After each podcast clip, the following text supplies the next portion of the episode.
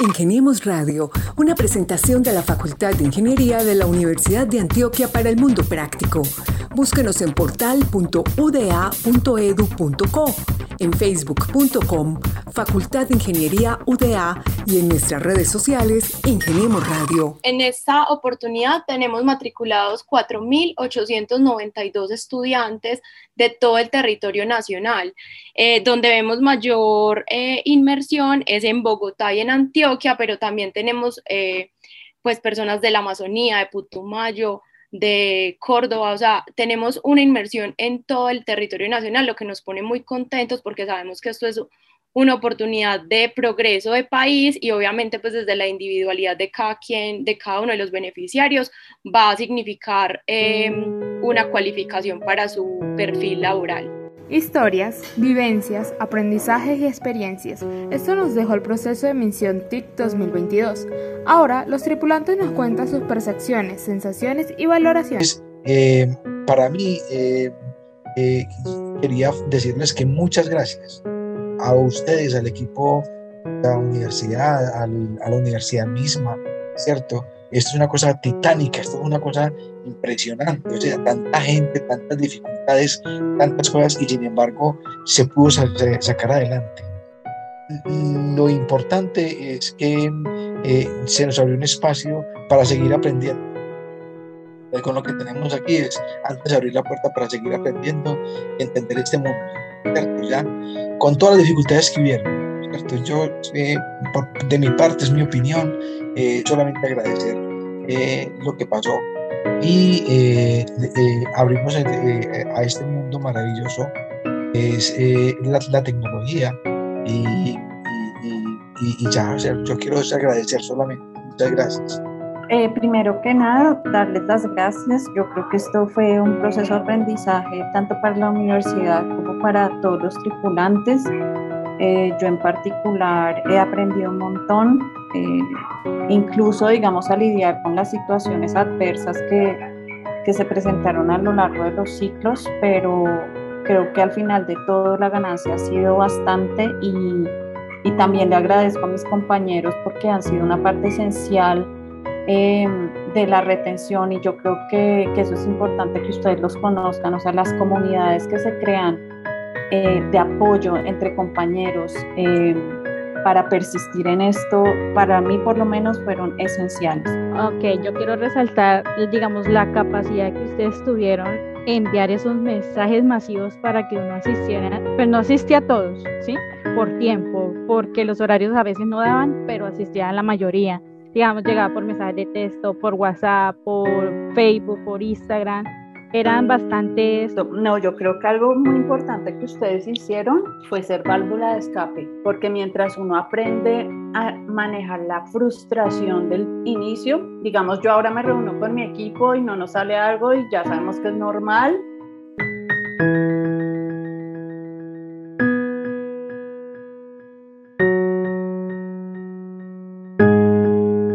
¿qué tal? Estamos de nuevo acá en Ingeniemos Radio, el espacio de la Facultad de Ingeniería de la Universidad de Antioquia, en el cual cada semana traemos invitados, noticias y mucha información de lo que hacen los ingenieros más tesos de la UDA.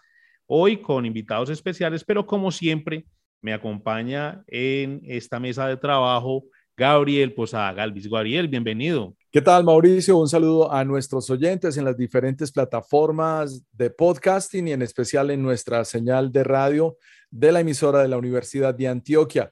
El 18 de abril comenzaron las clases que están divididas en cuatro ciclos para una fecha estimada de culminación del 10 de diciembre, es decir, ocho meses de formación en tres componentes, tecnológico, inglés y habilidades personales. Estamos hablando de cómo la Facultad de Ingeniería de la Universidad de Antioquia hace parte de la revolución de la programación en Colombia con el proyecto Misión TIC 2022. Ingeniemos Radio. Así es, Gabriel, y yo creo que es la segunda vez que tenemos esta iniciativa, Misión TIC, en este espacio de Ingeniemos Radio. Hoy nos acompañan entonces cuatro invitados especiales. Ellos son Andrés Jasper, él es el director de Ingenia, uno de los proyectos o iniciativas estratégicas de la Facultad de Ingeniería de la Universidad de Antioquia. Andrés, bienvenido a Ingeniemos Radio. Hola, muy buenas tardes. Muchas gracias por la invitación. Eh, espero que hoy tengamos una charla muy amena y hablar de este lindo proyecto que se llama Misión TIC. Sí, señor, así será. También nos acompaña León Daniel Jaramillo. Él es coordinador de ruta o coordinador de formación para Misión TIC 2022. Hola León, ¿cómo vas? Bienvenido. Hola, buenas tardes a todos, buenas tardes a la audiencia y, y bueno, no, por acá todo muy bien y esperando que todos conozcamos un poco más de este bonito proyecto en el cual la Universidad de Antioquia hace un, tiene un papel primordial. Claro que sí. También tenemos a un amigo de esta casa, de la Facultad de Ingeniería, Víctor Manuel Valencia. Víctor es el coordinador de permanencia de Misión TIC 2022. Hola Víctor, ¿cómo vas? Hola Mauricio y hola para todas las personas que nos están escuchando. Eh, muy contento de acompañarles en este espacio y también conversar un poco más sobre esta experiencia que estamos convencidos que va a contribuir mucho en la formación de muchas personas que pueden estructurar su proyecto de vida en el área de la programación. Así será. Y también tenemos a Daniela Londoño. Ella está encargada del área de comunicaciones de Ingenia y también está pues participando en este proyecto de Misión TIC 2022 en todo lo que es la parte informativa y de divulgación. Daniela, bienvenida a Ingeniemos Radio. Hola, buenas tardes. Eh, muchas gracias por la invitación. Estamos muy contentos de eh, divulgar lo que estamos haciendo desde la Universidad de Antioquia en conjunto con el Gobierno Nacional. Esta apuesta eh, nos tiene muy motivados. Muchas gracias.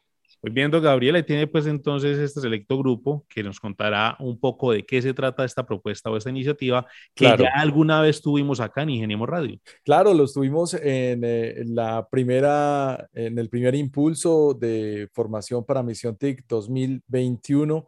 De hecho, se llamaba 2022 desde el año pasado y la Universidad de Antioquia pues supo implementar y ya nos toca es la segunda parte, eh, el segundo episodio de esta gran iniciativa de país. Pues eh, con toda la gente que tenemos invitada hoy, ya nos vamos a enterar de cada uno de los roles y por qué son tan importantes cada uno, como por ejemplo el coordinador de permanencia, el coordinador de formación, Daniela Londoño es la encargada de todo el esquema de comunicaciones, pero arranquemos por el líder. Hablemos eh, con el director de Ingenia, con Andrés Jasper, Cuéntenos, antes de ingresar en todo este mundo de Misión TIC 2022, Andrés, ¿cómo le ha ido en su cargo y, cómo se ha sentido y qué ha descubierto de Ingenia? Gabriel, muy buenas tardes. Pues digamos que Ingenia, Ingenia es una unidad más que de, desarrollo o de dar soluciones, es una, una unidad hermosa, así lo defino yo, ¿cierto? Es una unidad que adicional a, a ejecutar proyectos y programas transforma vida nosotros, pues digamos, los proyectos que realizamos también lo hacemos con personal UDA, con estudiantes UDA, con egresados UDA. De alguna manera ese impacto se ve permeado, se ve fortalecido, pues cuando podemos llevar a cabo proyectos de alcance nacional. Pues eh, ya es una unidad estratégica, que nuestro señor decano siempre la ha tenido como prioridad pues, para fortalecer, digamos, los conocimientos de la facultad y poder fortalecer y apalancar otros tipos de proyectos al interior de la universidad. Pues últimamente en Ingenia estamos haciendo articulación con otras facultades para poder llevar a cabo nuestro, nuestra misión, que es llevar soluciones TIC. Entonces, eh, este trabajo, pues, en el cual pues, me encuentro hoy con un gran equipo, es adicional a las personas que están acá, que hacen parte del proyecto Misión TIC, contamos con un área de soporte grandiosa, pues contamos también con el personal de la facultad que, que nos apoya. Y hoy en día podemos decir que Ingenia es una unidad estratégica, una unidad que está funcionando y que por ende pues tenemos la capacidad de desarrollar proyectos de envergadura nacional, pero lo más importante, y vuelvo y hago énfasis en ello, no solamente desarrollar proyectos, sino también de impactar estudiantes. Y que, pues, a lo último, como toda empresa o como toda unidad, es mirar que la utilidad sea reinvertida en la universidad y así se está haciendo cada vez mejor. La Universidad de Antioquia, pues, es una de las 10 instituciones de educación superior con acreditación de alta calidad que fueron elegidas por el Ministerio de Educación, perdón, por el Ministerio de las Tecnologías de la Información y las Comunicaciones para desarrollar la misión TIC 2022. Ya alguna vez tuvimos esta iniciativa acá en el programa donde pues nos contaron que el gobierno nacional es eh, el que adelanta esta estrategia de formación específica en programación orientada a colombianos mayores de 15 años, la cual busca prepararlos para enfrentar los retos de la cuarta revolución industrial y ampliar las oportunidades de empleo. Pero Andrés, cuéntele a esos oyentes que están a esta hora en las diferentes regiones del departamento y que en otras partes del país y del mundo, a través de Spotify también van a escuchar este contenido, pues cómo pueden llegar a ellos y qué es lo que estamos haciendo desde la Universidad de Antioquia para que esta, este proyecto de Misión TIC tenga un éxito eh, de formación entre la población colombiana. Pues, eh, esta iniciativa, pues como lo, como lo dice, es una iniciativa nacional, ¿cierto?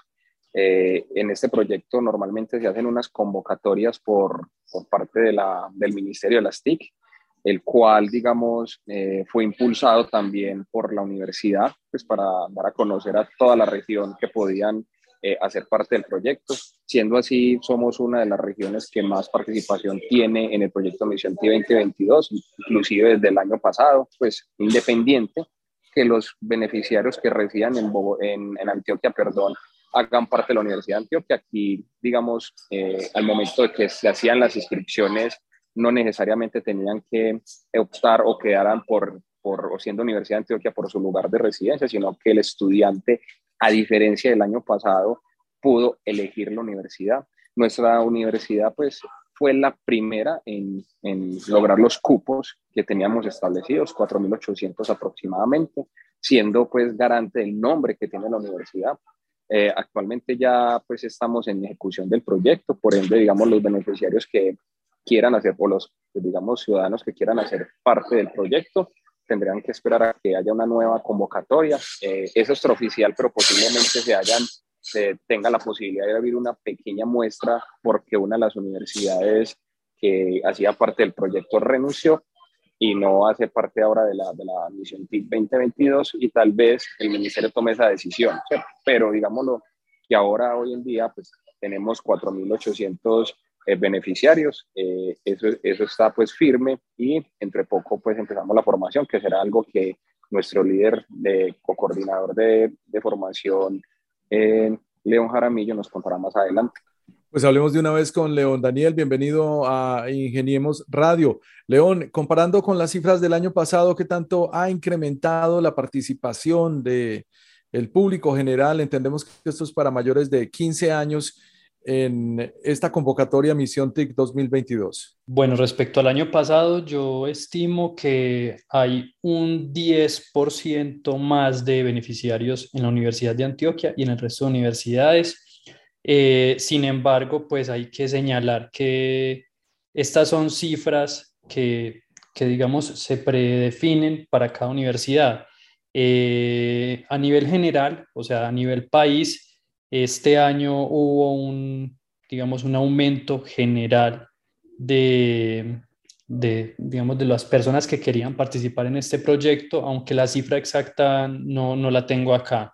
Eh, de todas maneras, sí quería pues eh, destacar por lo que he visto en, en mi entorno y, y pues también en, en, personas cercanas que estas iniciativas de formación más allá de, del colegio, de la universidad, que están planteando eh, ministerios como el de las TIC, en este caso, están despertando sobre todo después de la pandemia, esa, digamos, esas ganas, esa, no sé, esa ansia de, de, digamos, de formarse un poco más a todos, eh, no solamente como para mejorar sus habilidades en lo que ya hacen, sino muchas veces algunos para reinventarse en, sus, en su carrera profesional, tomar otro rumbo, y pues eso se ha, se ha venido, digamos, eh, reflejando en esta convocatoria tan grande y en este número de personas tan significativo que contamos, con el que contaba en el proyecto. Sí, claro, es que nada más la semana en que estamos hablando, señores,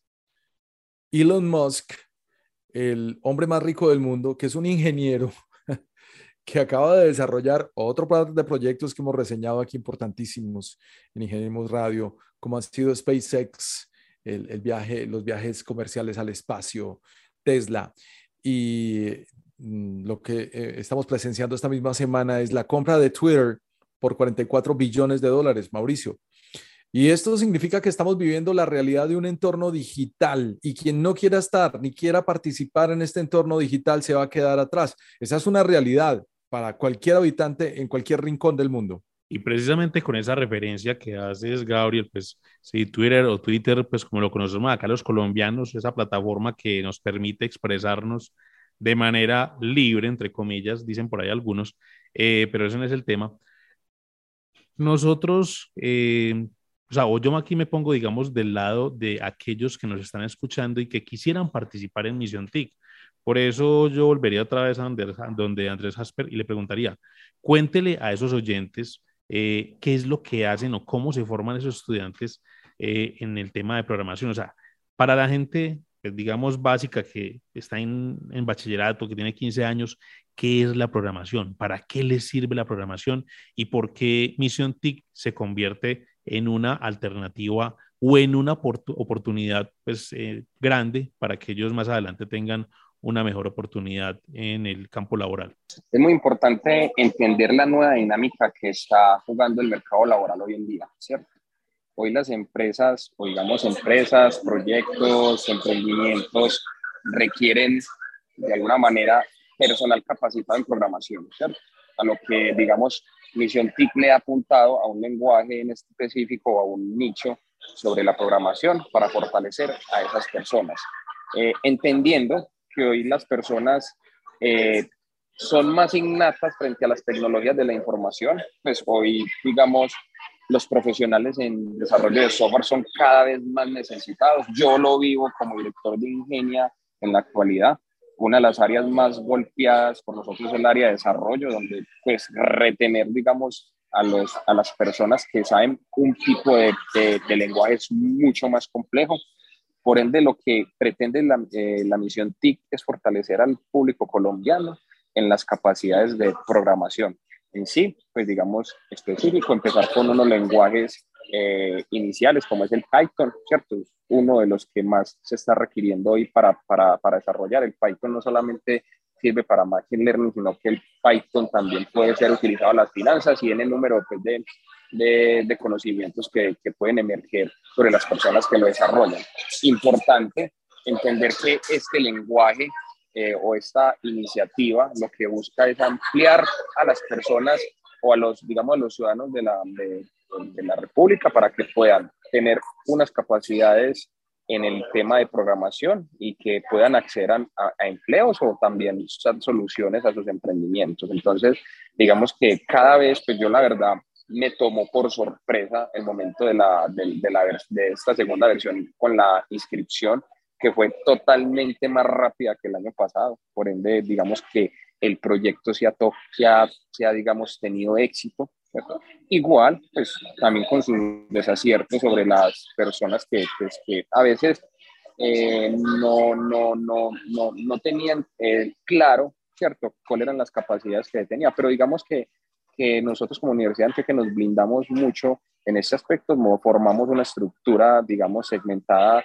de los cursos para que hoy en día, y lo voy a tocar aquí como un ejemplo, hay muchachos que programan ya solos que ya el acceso a la información es gratuita, es más fácil y por ende no, no, no, ya llegan a estos cursos con un conocimiento previo como hay otras personas que llegaban desde cero. Y teníamos totalmente ahorita la, eh, Víctor de Permanente nos puede contar más o menos el tema de las edades y cómo juega un papel importante acá. Y en los docentes pues tenían ese problema de encontrarse en el aula con personas totalmente eh, pues ajenas a la, a, la, programación, pero con ganas de aprender y otras que digamos tenían unas, unas bases muy importantes, lo que nos da también a entender que esta parte de, de, de programación de software, o en este caso lo que sería la misión TIC, ya es algo, pues una realidad de nuestra, de nuestra generación, esas personas con esas capacidades o esa autogestión, ese auto, autoconocimiento que se está manejando desde tan tempranas edades. Uno de los aspectos que me parece más interesante de este proyecto, desde la creación de Misión TIC, es la coordinación de permanencia y es todo lo que tiene que articularse dentro del proyecto para garantizar que los que participan lo terminen y no solamente lo terminen, sino que garanticen eh, la sostenibilidad, por decirlo de alguna manera, de la asistencia al proyecto. Víctor, cuéntanos un poco sobre esa iniciativa, cómo se les ocurrió esto. Yo en mi vida académica jamás había oído de un proyecto que se autoblindara a sí mismo para que la gente no desertara. Claro que sí, Gabriel. Yo creo que esto parte de unas experiencias previas que se han tenido en la facultad de ingeniería, específicamente con el programa de eh, antivirus para la deserción, en el cual empezamos a desarrollar un conjunto de acciones para identificar cuáles son, a qué se debe esa problemática de la deserción. Y a partir de ahí empezamos a identificar problemas, o sea, la deserción como un problema multicausal que tiene aspectos familiares, emocionales, económicos, motivacionales, los referentes que tienen los estudiantes, el proyecto de vida que están construyendo y a partir de ahí es que empezamos con un diseño de estrategias precisamente para prevenir esa situación. Nosotros combinamos tres eh, componentes fundamentales. Primero, la analítica de datos, es decir, cómo identificamos qué grupos poblacionales o qué grupos de estudiantes tienen qué necesidades y a partir de ahí poderlos vincular con alternativas para que puedan permanecer en el proceso. Es decir, un estudiante que de entrada empieza el proceso formativo y empieza a tener problemas académicos, cómo empezamos a vincularlo con otros estudiantes que están mucho más activos, que ya tienen una experiencia previa porque hicieron una técnica, una tecnología, un pregrado que eso también va de acuerdo a la diversidad de este público que tenemos. Tenemos estudiantes que han hecho maestría, pregrados en otras áreas del conocimiento y llegan ahorita a formarse acá en este proceso como en el área de la programación. Entonces, ¿cómo empezamos a vincular esos estudiantes que tienen esas falencias académicas, por ejemplo, con estos estudiantes que vienen ya eh, con un proceso y con unos aprendizajes previos para que compartan el conocimiento? Muchas veces eh, en estas comunidades de conocimiento lo que sucede es que le entiendo mucho más fácil o valido conocimiento eh, con pares académicos y de esa manera ya cuando llego al momento de la clase pues lo voy a entender de una mucha de una mejor forma al docente y al formador. Entonces creo que ha sido una experiencia muy significativa nosotros hemos procedido en esa diversidad de lo que les cuento, de que del público que tenemos, de los estudiantes que tenemos, tenemos estudiantes de diferentes grupos de edades. Ahorita lo mencionaba mi compañero Andrés, tiene que ver con eh, estudiantes que una gran mayoría que tenemos que están entre las edades de 30 y 40 años, más del 50% están en ese grupo de edad, en ese rango de edad eh, aproximadamente 1.380 estudiantes que están entre los 20 y los 30 años y eh, también tenemos eh, edades extremas como menores de 20 años y, y, estudiantes mayores de 40, 50 años. Entonces, en esa misma diversidad hay que entender el momento de la vida en el que están los estudiantes que están llegando para poder tener una oferta muy específica para acompañarlos en ese proceso. Yo creo que lo más importante en, en todo este panorama es que ellos estén conectados con querer aprender programación, incluir esto en su proyecto de vida, bien sea las personas que recién salieron del colegio o personas que ya tienen otras formaciones y quieren entrar en el mundo de la tecnología, específicamente en el área de programación. Gabriel, tenemos oportunidad todavía. Somos cuchos, pero somos jóvenes para Misión TIC. Sobre todo para Python en, en tu lado, sobre todo para Python. Nunca será tarde, Mauricio. Daniela, Daniela la dueña de la información. Daniela, en este proyecto de Misión TIC, pues yo sé que usted tiene mucha información, muchos datos por ahí. ¿Por qué no le contamos a los, oyentes entonces cuántas son las personas que se están beneficiando, a quiénes están atendiendo, de qué lugares y pues lógicamente la Universidad de Antioquia, cómo juega un papel preponderante con estudiantes que también están inmersos ya en Misión TIC? Bueno, sí, claro que sí. En esta oportunidad tenemos matriculados 4.892 estudiantes de todo el territorio nacional.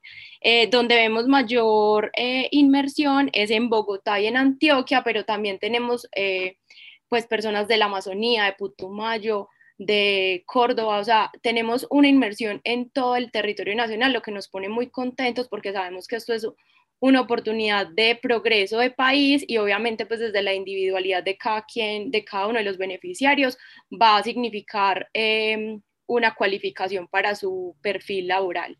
Desde la universidad estamos muy contentos con operar este tipo de proyectos ya que está alineado con los valores de la universidad, de democratizar los conocimientos, de entregar a las personas calidad en la educación y de esta forma impactar la mejora del país. Felicitaciones a nuestra alma mater, al equipo, a todo el equipo de profesores, tutores, eh, compañeros que ayudaron, todas las estrategias que ustedes inventaron, o sea, yo me, quedé impresionado con, decía, es que todo, todo está ahí, o sea, si usted no puede con una cosa es con la otra, eh, la nivelación de la mentoría, las asesorías eh, pedagógicas, los talleres, todos los videos, uno podía entrar a clase de otros profesores, no, o sea, una amalgama de posibilidades.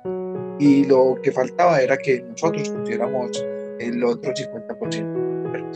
Eh, del deseo de aprender por todas las dificultades que tenemos con trabajos, con dificultades en la vida, por lo que sea, pero lo fundamental era que el esfuerzo que ustedes hicieron, eh, para mí particularmente, me pareció asombroso.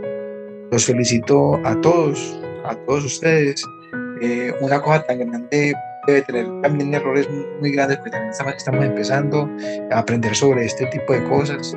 Eh, de, capacitaciones tan masivas.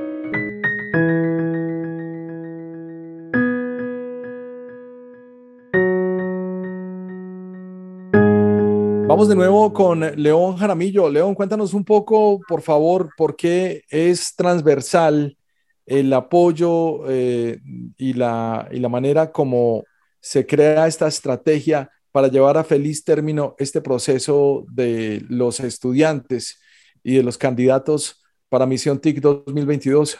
Sí, Gabriel. Eh, bueno, quería primero dar una pequeña reflexión respecto a algo que, comentaban ahora, y es que, a ver, eh, el mundo en, estos, en estas últimas décadas viene cambiando de una manera muy, muy acelerada. Eh, recordemos que a mediados de los 90 se dio este fenómeno de la globalización y, el inglés se convirtió en una en una habilidad diferenciadora, ¿cierto? Eh, pero ya con el tiempo se ha convertido, digamos, en una herramienta más de las muchas que un profesional debería de tener para tener un desempeño, digamos, mínimo en un entorno como el que tenemos ahora. Con la programación está pasando algo similar, ¿cierto? Y es que eh, en esta última década venimos en un proceso ya no solamente de globalización, sino de transformación digital y esa transformación digital con la pandemia se aceleró, por lo que ya necesitamos de nuevas habilidades, entre ellas la programación. De pronto verla no solamente como una oportunidad profesional, sino también como una habilidad más dentro de nuestras profesiones. Creo que es posible. Y respecto a la pregunta, eh, Gabriel, eh, todas estas estrategias que, que venimos implementando en el programa, eh, específicamente la de permanencia, por ejemplo, han mostrado tener mucho valor ya que contamos con, con, un público muy amplio y muy heterogéneo, como lo comentaban ahora, personas de todas las edades, de todos los niveles educativos, con diferentes habilidades previas en programación, todos los entornos socioeconómicos.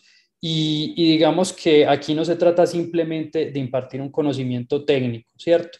sino que se trata también de que los beneficiarios o los tripulantes, como, como los denominamos en el programa, eh, puedan tener una formación integral y un apoyo eh, multi, digamos, multidimensional, no solamente dándoles el mejor contenido, eh, en lo que la Universidad de Antioquia tiene mucha, mucha experiencia, hablo de contenido, pues, y en la parte de programación, sino también ese componente de, permanencia del que Víctor es coordinador y que pues nos puede llevar a que más tripulantes terminen su viaje de una forma satisfactoria al final del año.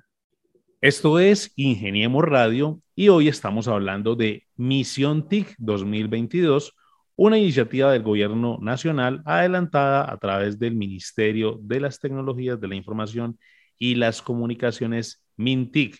Y como usted lo decía al inicio, Gabriel, pues el pasado 4 de abril se inició este viaje de aprendizaje con la Semana Cero, un espacio diseñado para capacitar en la plataforma y en temas básicos a los diferentes roles de Mission TIC. El 18 de abril también comenzaron las clases que están divididas en cuatro ciclos para una fecha estimada de culminación del 10 de diciembre de este año 2022. Son ocho meses de formación en tres componentes, tecnológico, inglés y habilidades personales. Con lo que nos contaba ahorita Daniela sobre eh, la población que está accediendo a esta oportunidad, entonces hablaba, por ejemplo, de gente de Putumayo, de Amazonas, me imagino que también del Caquetá, los llanos orientales. Yo quería preguntarle a Víctor, a Víctor Valencia, perdón, eh, con base en esa experiencia que tiene nuestra facultad en el tema de permanencia, ¿cómo ha sido el acercamiento con esas eh, poblaciones, o sea, con los estudiantes de otras regiones e incluso también con los docentes? Pues principalmente pensado desde lo que decía ahora Gabriel y es cómo acceder a este tipo de capacitaciones teniendo en cuenta algunas deficiencias tecnológicas que en algunas regiones del país son débiles o casi pues eh, nulas, pero que aún así la gente le apuesta a estos niveles de formación. Mauricio, por supuesto, yo creo que aquí hay algo clave y es que hay que entender que no todos los estudiantes y los tripulantes tienen las mismas condiciones de vida, económicas, incluso las particularidades regionales fue un elemento que incluso el año pasado emergió mucho de regiones en las que eh, el acceso a Internet era interrumpido, estamos hablando de una formación 100% virtual, y eso también traía unos retos enormes para poder nivelar a los estudiantes que en algún momento empezaron a quedarse en las clases, como eh, permitir, por ejemplo, el acceso a las grabaciones y a través de esas actividades sincrónicas ponerse al día y nivelarse incluso con mentores, tutores y la disposición de los formadores también para entender esas realidades lograr mantener a sus estudiantes conectados. Hay situaciones eh, de, de, las regiones que indudablemente empiezan también a afectar en algún momento por situaciones particulares como la que nombré, el problema del Internet, pero también aspectos como cortes de energía pero en esa medida creo que hay una adaptabilidad también para poder permitir que los estudiantes puedan ponerse al día en las clases y de esta manera como eh, en el despliegue de las estrategias que tenemos, cómo garantizamos que esos estudiantes se vayan nivelando académicamente. Eso fue un reto enorme en algunos, en algunos casos puntuales, ¿cierto?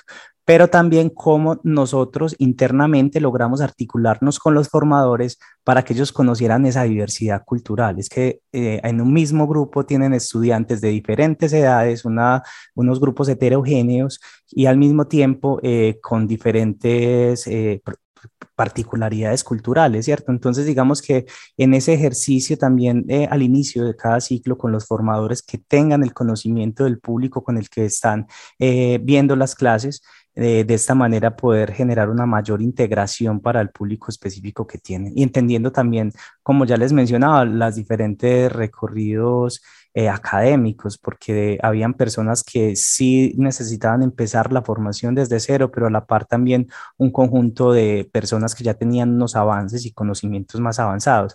Algo y un acierto que, que aprendimos de la experiencia del año pasado y que tratamos de mejorar y replicar para este año es la posibilidad de separar en grupo los estudiantes a través de una prueba, los estudiantes que estaban más avanzados por esos recorridos previos, por esos estudios que tenían en otros, en otros componentes o en otras áreas de los estudiantes que están empezando desde cero para así facilitar que, eh, pues si bien en términos de contenido todos van a ver las mismas temáticas, eh, digamos que poder eh, afianzar más el conocimiento con los que apenas están empezando, con los que empiezan desde cero y así, digamos que facilitar, es, digamos que una suerte de homogenización de los grupos en ese sentido. Creo que eso fue un acierto rotundo. De, en este momento eh, ya empezaron las clases, empezaron la formación, eh, los estudiantes se, han adaptado a la plataforma, hay muy buenos comentarios con relación a, la plataforma eh, formativa y esto yo creo que es un balance muy positivo de este inicio de Misión TIC.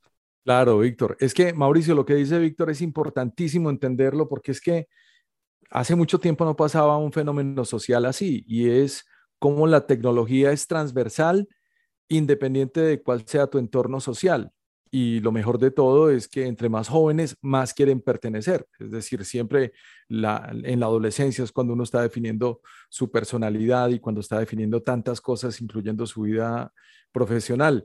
Y en este caso, pues todos quieren ser cool, todos quieren ser programadores y todos quieren saber un poquito de tecnología. Así que no sé si todavía está por aquí Andrés Hasper. ¿Todavía está Hasper con nosotros? No, se retiró, pero que tenemos todavía. Ah, lo perdimos. Bueno, Gabriel, con lo que decías, pues hay que recordar algo que hemos eh, comentado acá en Ingeniemos Radio y es que la pandemia también permitió que la gente descubriera nuevas habilidades, nuevos talentos o que mejor aún, explorara todas esas herramientas que tenía en un computador o en un celular y pues las pusiera a su favor. Es decir, este programa o este tipo de iniciativas de formación a partir de las TICs pues han permitido que los colombianos se den cuenta de esas potencialidades que tenemos, no solamente en el sector educativo, sino también a manera individual. Ingeniemos Radio. Claro, lo más importante es entender que las tecnologías pueden entretenernos, pero no están solamente para el entretenimiento. Y la mejor parte de las tecnologías siempre serán las personas. Bueno, por acá tenemos también a Daniela. Daniela, eh, cuéntale a los oyentes qué se viene en estos ocho meses eh, a través de la Universidad de Antioquia para los beneficiarios de Misión TIC? Bueno, durante estos ocho meses, entonces ellos van a estar eh, cursando los cuatro ciclos. Eh, en el cuarto ciclo, ellos van a poder elegir entre desarrollo de aplicaciones web y desarrollo de aplicaciones móviles eh, y por medio de un proyecto final pues ya estarán exponiéndonos al público en general eh, su avance en el proyecto y yo creo que el profesor León nos podría eh, ampliar esa información más adelante. Dentro de, este, de, estos ocho meses también vamos a, a tener pues acompañamiento de toda una agenda un despliegue profesional de permanencia donde los estudiantes van a tener capacitaciones, charlas por parte de, expertos internacionales, van a tener eh, intervenciones del ministerio. Una de las, de las actividades que el gobierno tiene planteadas es beneficiar a dos estudiantes de la universidad, a los dos mejores estudiantes del programa, para hacer parte de una beca en la que van a estar 10 eh, días en México, en la Universidad Tecnológica Em, haciendo una inmersión en programación y luego 10 días con la casa matriz de China de Huawei, donde ellos van a estar eh, pues compitiendo a nivel mundial con otros expertos en programación, haciendo una inmersión de la cultura y haciendo un intercambio de saberes que también es muy valioso. Entonces, digamos que todo el despliegue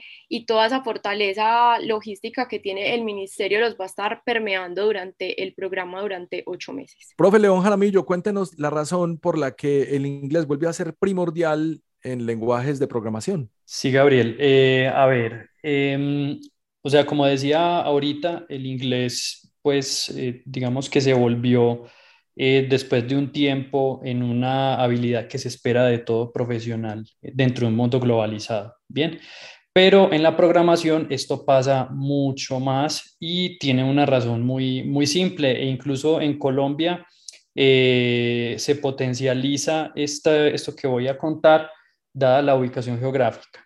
A ver, el desarrollo de software es un oficio que se puede hacer de una forma delocalizada, es decir, eh, yo puedo eh, ejercer ese oficio, esa profesión desde mi casa, desde un coworking, desde donde sea, y no necesariamente tener que desplazarme a las oficinas centrales de una empresa de desarrollo. Entonces, eso está llevando a que muchas empresas extranjeras, eh, especialmente empresas estadounidenses, busquen eh, talento local, talento colombiano en desarrollo de software. ¿Por qué? Porque pues se ha, se ha visto que, tenemos, no sé si será algo cultural o qué, pero eh, aquí encuentran, eh, digamos, muy buenos prospectos. También tenemos la parte de la zona horaria, que nuestra zona horaria es la misma de, de Nueva York, por ejemplo, y eso es la ventaja geográfica que hablaba ahorita, ¿cierto? Eh, y no sé, pues, o sea, el caso es que están viniendo muchas empresas extranjeras a buscar talento acá, pero eso sí, el inglés no es negociable, o sea, eh, ellos siempre que buscan eh, personas que sepan desarrollar, Obviamente, al ser empresas estadounidenses o europeas, también les piden inglés. Eh, y pues, claro, eso tiene sentido porque el desarrollador no, digamos, muy pronto no solamente se dedica a programar, sino que también tiene que entrar en contacto con sus colegas alrededor del mundo, con clientes alrededor del mundo, digamos que se globaliza ese trabajo del desarrollador. Eh, ¿Y por qué esto es importante? Porque además de eso, las vacantes eh, que se generan en esas empresas extranjeras para desarrolladores de acá eh, son económicamente muy competitivas. Eso de hecho ha traído, entre comillas, un problema para las empresas locales porque para algunas se está volviendo difícil competir perdón, en la parte salarial con las empresas pues, que vienen a buscar a esos desarrolladores que saben inglés. Entonces esa es la razón, básicamente.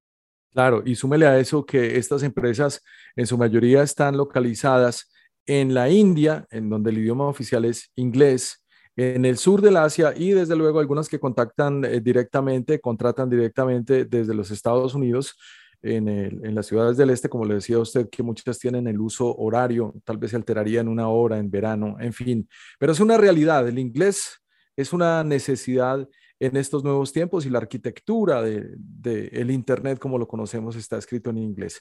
Fascinante todo este rollo, ¿no, Mauro? Así es, Gabriel, pero yo quisiera precisar en algo y es que pues tengo por acá en la reseña de que la Facultad de Ingeniería eh, en este proyecto de Mintink es la encargada de brindar formación, soporte, asesoría y acompañamiento integral, desde lo académico hasta lo psicosocial, a los distintos roles del programa, es decir, formadores, tutores, mentores y estudiantes. Y quiero concentrarme en estos dos. La pregunta iría dirigida al profesor León Jaramillo y es, ¿cómo es ese trabajo con los formadores y con los tutores? O sea, le hacemos mucha énfasis a los estudiantes, pero eh, cuéntenos cómo son esos cuatro roles y cómo es el trabajo con esos dos primeros, con los formadores y con los tutores.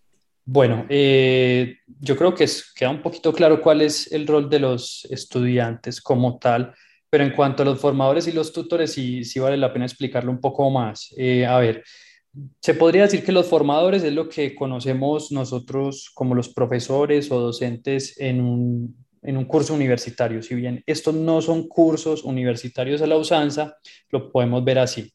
Los tutores vienen a ser algo así como los monitores, es decir, suelen ser, eh, en nuestro caso, profesionales recién graduados o estudiantes de últimos semestres de ingenierías que dan un apoyo a la labor del, del docente, del formador en este caso. Eh, es así como el formador es la persona que imparte las sesiones, las clases a los estudiantes de forma virtual y el tutor eh, les da asesorías personalizadas, da un apoyo muy puntual a los formadores, eh, también dan talleres prácticos de refuerzo de diversos temas a los estudiantes, entre otras tareas pues adicionales, realmente pocas.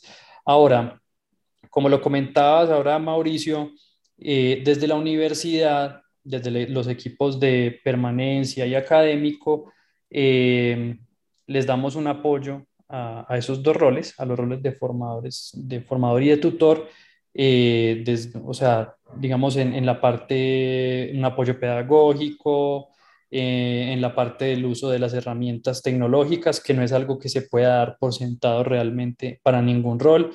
Eh, y algo muy, muy importante, eh, la labor de formación no es una labor sencilla.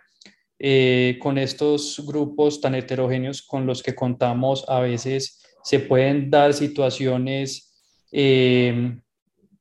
complejas, pues digamos, no sé, o sea, entre tantos estudiantes con los que contamos, eh, pues pueden surgir situaciones familiares de diversa índole o, lo que hablaba ahorita eh, Víctor, pues situaciones motivacionales y todo, todo ese cuento que, que pueden llegar o llevar a que, a que hayan discrepancias eh, entre formadores, tutores y estudiantes, como pasa en todo proceso educativo. Y es ahí donde el equipo de permanencia y de seguimiento tiene una función fundamental de cara a esos formadores y a esos tutores, de, de ayudarles en cierta manera a, a llevar esos procesos, ¿cierto? Eh, e incluso cuando se ha, lleva, se ha llegado en casos excepcionales eh, a situaciones desencadenadas con los, pues en, en algún formador, digamos una situación eh, familiar difícil o una situación de estrés debido a cualquier desencadenante, el equipo de permanencia cuenta con un equipo de apoyo psicosocial que es invaluable no solamente para los tripulantes, como ya lo había hablado ahorita eh, Víctor, sino también para los formadores y tutores, pues para que eh, su labor se haga de la mejor manera y, pues que ellos estén bien dentro del programa. Pues preguntémosle a Víctor Valencia, que es el coordinador de permanencia de la misión TIC 2022 en la medida en que más están llegando las tecnologías y más se automatizan los procesos, pues son más importantes las personas que, eh, como lo decía León, mm, navegan dentro de un proyecto como este. Entonces, Víctor, cuéntenos por favor por qué son tan importantes las habilidades personales dentro de esta gestión, dentro de todo lo que van a aprender los muchachos también encuentran un montón de talentos en ellos mismos. Gabriel, por supuesto, yo creo que eso es un elemento fundamental en todas las áreas del conocimiento y se requieren, y más en el mundo de la tecnología, se requieren habilidades para el trabajo en equipo, pero también para el manejo de emociones y es un tema que eh, en cualquier escenario les va a poder servir tanto en la vida personal como en la vida profesional. Eh, parte de los retos o la forma en que se trabaja en, tecnología con la metodología del agilismo implica tener muchas habilidades relacionales para poder generar trabajo conjunto y es un poco lo que se intenta reforzar en este proceso, sobre todo porque a partir del ciclo 3 los estudiantes tienen el reto de sacar proyectos de forma grupal y eso también implica que las personas que están acostumbradas o de pronto la imagen que se tiene a veces del programador es él solo programando en su espacio, pero la realidad eh, lo que nos muestra la industria es que siempre tiene que estar estableciendo relaciones con compañeros de trabajo y eso es esa experiencia es la que se quiere traer acá con los estudiantes de manera tal que a partir del ciclo 3, si bien venían en un ejercicio eh, evaluativo muy individual en lo formativo, eh, ya tienen que empezar a asumir el reto de afrontar unos proyectos conjuntos con sus compañeros. Entonces, eh, digamos que eso es esencial. Y, y, por otra parte, digamos que es un poco el enfoque que tenemos desde desde permanencia es que el análisis de los datos es valiosísimo, pero no podemos perder el contacto humano. Es en el contacto humano, en la conversación uno a uno con las personas, en ese espacio individual en el que puede uno realmente entender eh, las problemáticas puntuales que hay en el proceso para poder conectarlos con alternativas. Y esa es nuestra apuesta. Nosotros la mayor parte del tiempo, ya lo decía el profesor León, tenemos eh, un equipo de profesionales sociales, psicólogos, trabajadores sociales, comunicadores, eh, que están en, constante eh, revisión de, de, las situaciones de los estudiantes para establecer esos contactos y a partir de ahí poderle acercar a los estudiantes con con esas, con esas alternativas que tienen para que continúen en el proceso. Entonces creo que eso es algo fundamental. Daniela Londoño, ¿cómo es el esquema de comunicaciones para lograr la penetración que la presidencia de la República requiere a través del Ministerio de las TIC para permear toda la sociedad que necesitan eh, llegarle para poder implementar una iniciativa como esta eh, misión TIC 2022?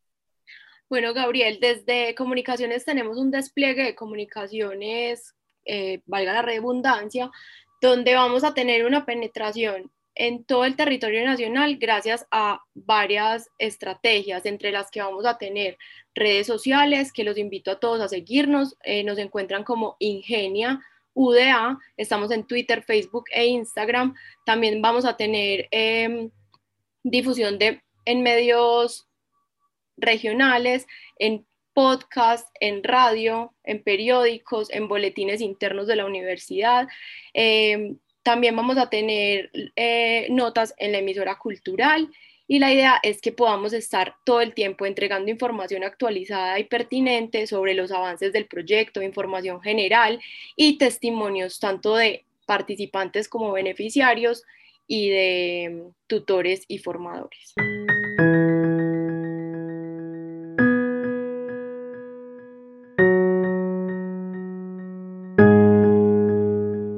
Yo tuve la oportunidad de estudiar en la Antioquia y sé que pues, es una de las mejores universidades del país.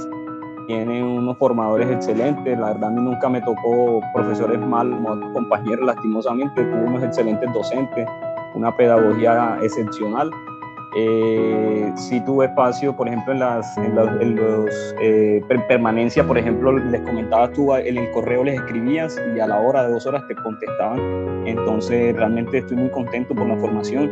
Estos ocho meses fueron de mucho aprendizaje. De hecho, yo soy tecnólogo en desarrollo de software y les cuento que no había visto Git. También estudié en el SENA y no había visto GitHub. O sea, muchas tecnologías que no conocía eh, Next.js, Mongo, eh, un montón de cosas que, que, se va uno metiendo en la mochila y, les agradezco muchísimo que sigan así, que se mejoren las cosas que se tengan que mejorar. Y, nada, siempre, siempre UDA, la verdad muy contento de la universidad, tienen una cultura eh, como de, no sé, de, de profesionalismo y, y también de, de, soporte a los estudiantes que, que, realmente la hacen, la hacen no solo académica, eh, una de las mejores académicamente, sino que el estudiante se siente, o sea, quiere volver allá, quiere volver a la Antioquia siempre. Entonces, muchas gracias.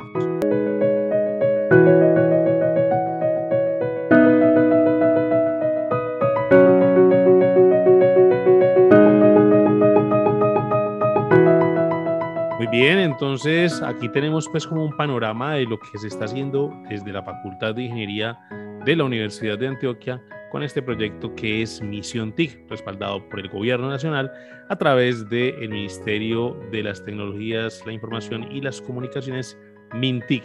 Eh, Daniela, muchas gracias por ayudarnos a coordinar este espacio y por traernos a estos invitados. Muchísimas gracias a ustedes por la invitación. Víctor, eh, gracias por estar de nuevo por acá en estos espacios, especialmente acá en Ingeniemos Radio. Muchas gracias a ustedes por la invitación. Es un gusto siempre acompañarles en, en este espacio. Muchas gracias por la invitación. León, gracias por esas precisiones y por esa descripción de lo que se está haciendo en Misión TIC. Muchas gracias Mauricio, Gabriel y a todos pues por la invitación y un saludo. Gabriel, como ve pues entonces eh, una iniciativa de la Facultad de Ingeniería que se destaca a nivel nacional y que pues con esto, digamos, proyectamos esa premisa de esta administración que es una facultad para una sociedad del aprendizaje. Encantado de esta segunda entrega de Misión TIC, reales herramientas para personas reales del siglo XXI. Un saludo especial para todas las regiones hasta donde llegamos con nuestra señal de la emisora cultural de la Universidad de Antioquia y les recomiendo buscarnos, que no necesitan ningún aplicativo para escucharnos en la plataforma de Google Podcast. Así es, Gabriel, pues muchas gracias a ustedes por estar con nosotros una vez más en esta emisión de Ingeniemos Radio. Los esperamos en una próxima oportunidad con más invitados de la Facultad de Ingeniería, con proyectos interesantes e iniciativas de interés público. Hasta pronto y los esperamos en una próxima emisión.